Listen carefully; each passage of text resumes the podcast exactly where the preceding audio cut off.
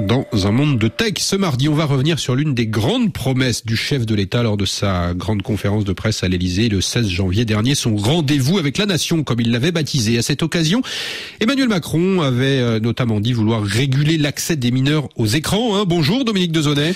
Bonjour Jean-Baptiste. Dans cette euh, perspective, Dominique, une commission de 10 experts chargés euh, de faire des propositions concrètes pour déterminer le bon usage de ces écrans à la maison comme à l'école a donc été lancé. Un projet mené, bien que l'expérience a déjà été tentée dans plusieurs pays et ce, sans grand succès, Dominique. Oui, notamment en Asie, euh, qui ont mis en place euh, des mesures contraignantes pour limiter le temps d'écran des mineurs. La Chine en tête, euh, qui a pris les décisions les plus radicales pour restreindre l'accès aux jeux vidéo en ligne aux jeunes gamers, mais constatant l'inefficacité de ces mesures drastiques, les autorités ont dû finalement renoncer à cet embargo électronique. En 2011, la Corée a également instauré le même type de couvre-feu numérique, mais là encore, le dispositif s'est heurté à un problème de faisabilité pour les fournisseurs euh, d'accès à Internet, incapables de vérifier efficacement l'âge des utilisateurs. Plus près de chez nous, des associations de parents en Espagne et en Irlande ont récemment décidé de priver euh, leurs enfants de mobiles jusqu'à 13 ou 16 ans,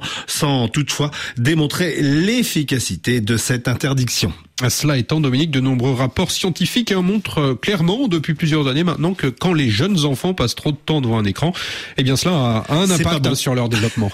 Oui, la plupart euh, de ces études révèlent qu'un enfant de moins de deux ans dans le monde passe en moyenne près de 56 minutes par jour devant un écran, un usage excessif qui serait susceptible de provoquer des troubles du comportement et de développement chez les bambins, nous précise la directrice d'Internet sans crainte coordinatrice du Safer Internet Day qui aura lieu ce 6 février. Axel Dessin, qui fait partie des 10 experts de la commission écran lancée par Emmanuel Macron, précise toutefois qu'il ne faut pas réduire les dangers d'Internet au seul temps passé devant un écran.